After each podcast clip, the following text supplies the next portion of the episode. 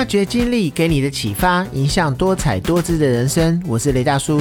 每一集的节目呢，我会跟大家聊一聊一些生活的经历以及经验，希望您也能够有所共鸣，或者能够带给你一些生活中的启发。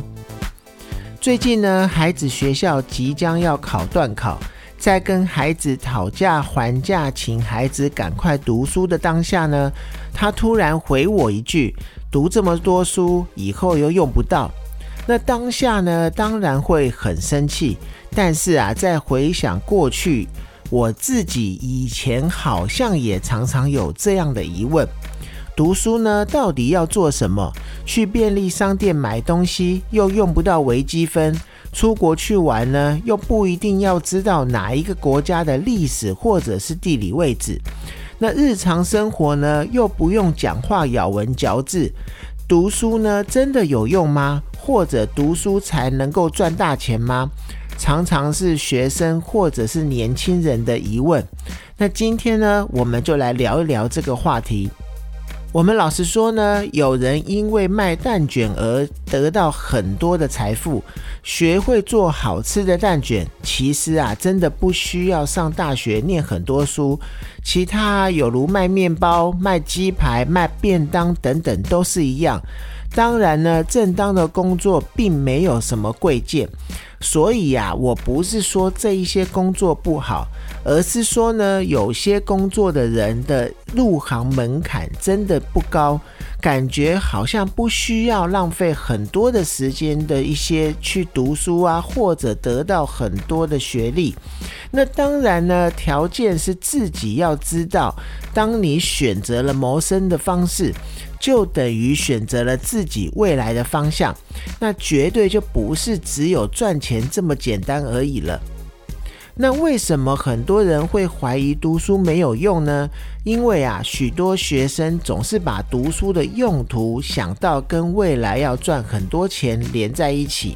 那这样的理解呢，我觉得并不完整。读书啊，不一定是能够赚很多钱，但是啊，好好读书的话，应该可以增加自己选择谋生能力的一个能力。那换句话说呢，也就是增加了自己未来生活的一个自由度。那人的生命中呢，钱财当然是很重要的。那钱虽然也都不嫌多，但是啊，其实超过了一个安全门槛之后，用不到的部分呢，还是多余的。那当然呢，到底多少才是够用呢？就跟个人的欲望有关了。最重要的就是，生命啊，不只是只有钱财而已。取得钱财的方式，我觉得也是生命中一个很重要的事情。那我们可以用很辛苦的方式，比如说啊，每天工作十二个小时以上，或者是一个礼拜就要坐好几趟的飞机，两三天就要跑一个国家，或者是十几分钟要接好多个电话。那一天呢，包五万个水饺，或者是炸五万个臭豆腐，都有可能可以赚很多的钱。但是呢，同时也是你一个未来生活的选择。那如果你拥有越多的房子，就有可能没有一间有家的感觉。那如果你有越复杂的一个人际关系呢，就可能没有一个知心好友。所以啊，如果一昧的把时间花在赚钱上面，时间久了，你的兴趣就会被消磨掉了，反而就没有任何兴趣的感觉了。那工作起来就没有力气了。那如果说你想要提升一个谋生方式的自由度的话，好好读书确实是一个不错的方式。那我们教改呢，其实吵了非常多年，唯一不变的地方呢，就是不论是专家还是家长，都会说孩子的兴趣很多元，我们不要逼他只走一条路。但是啊，实际上呢，一般的父母都是希望孩子好好读书的，是因为希望孩子将来能够从事比较高社会经济地位的一个工作。那明明小学老师都教我们说职业无贵贱，如果啊有别的父母是清道夫，不可以去嘲笑他们，因为啊，维护环境整洁的工作很伟大。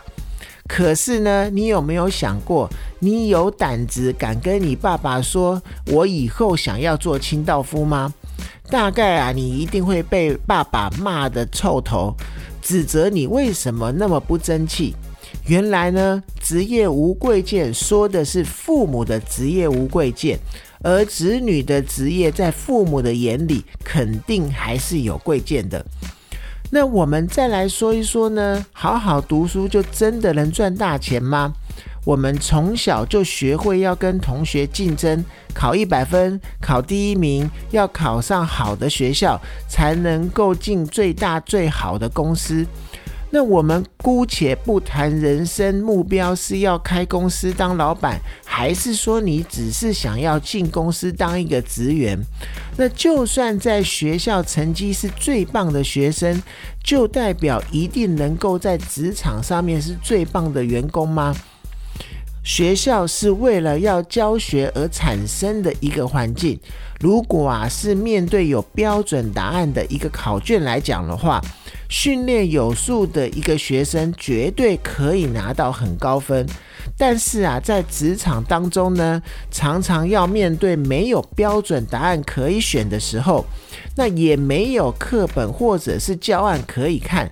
除了呢，个人能力还需要一些人际关系的合作，这也就是为什么在学校第一名的一个同学呢，出了社会不见得就是社会中最好的一个工作者。而且呢，现在好好读书，以后好好赚钱的这个思维，他真的是没有办法回答这个问题，就是说，如果赚到钱之后，你到底想要干嘛的这一个问题。你有看过每天会期待退休的创业家，或者摄影师、歌手、天文学家，或者是木匠等等吗？那做自己想做的工作，其实你做到很久很久的时间，你都不会想要退休。如果是你做自己不想要做的工作的话，你每天都等着想要退休。那到底学校念这么多书要干嘛呢？我真的从小也有这样子的疑问。出了社会后呢，甚至证实了原来在学校念的那些东西，出了社会之后大多数都用不到，而且呀，连专业科目都是一样。那些理论跟现实的时候，真的有很大的差别。但是呢，读书真正的目的其实是不同的。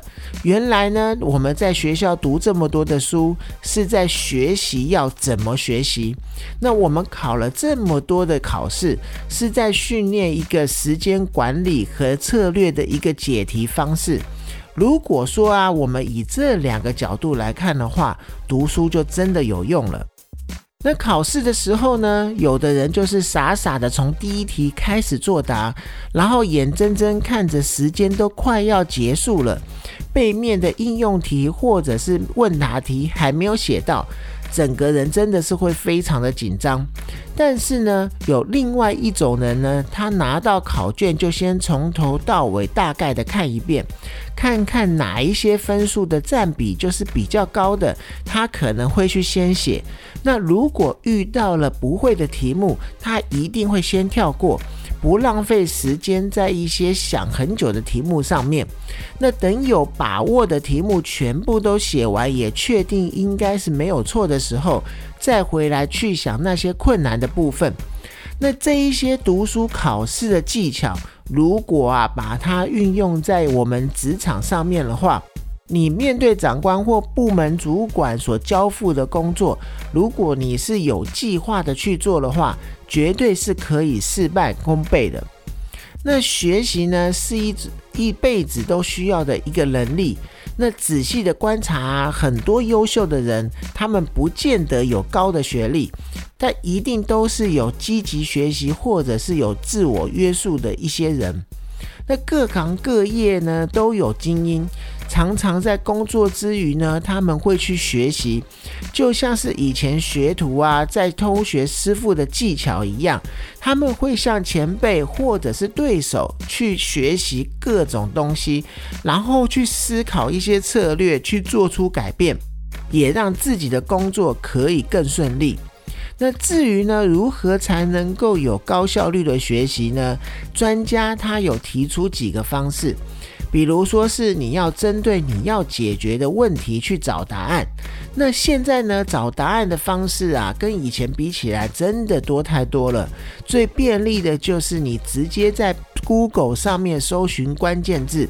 从关键字去延伸出其他的一些文字，这样你找到的资讯就会非常的多。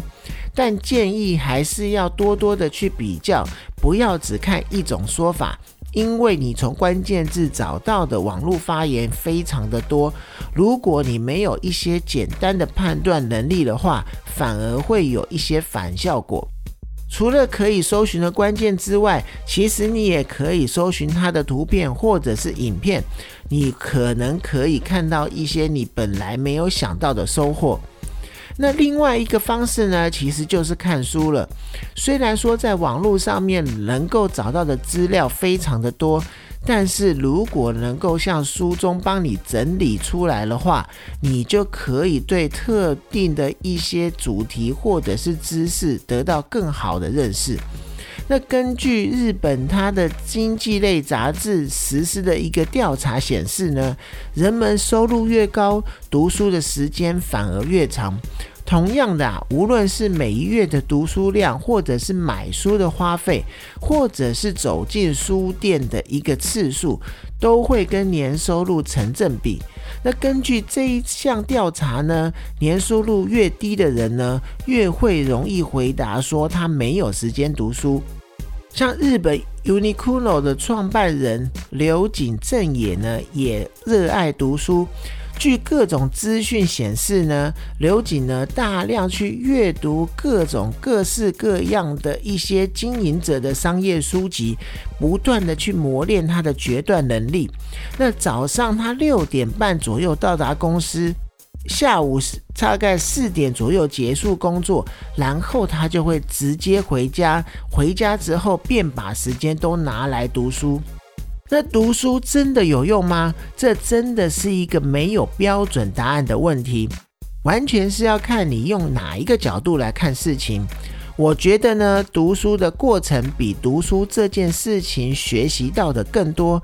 如何呢？运用在学校和同学的相处，参与各项活动所得到的经验，透过实验学习、实事求是的一个精神，在美学课程中呢，学习对看事情不同的一个面向跟观点，都是我觉得读书有用的地方。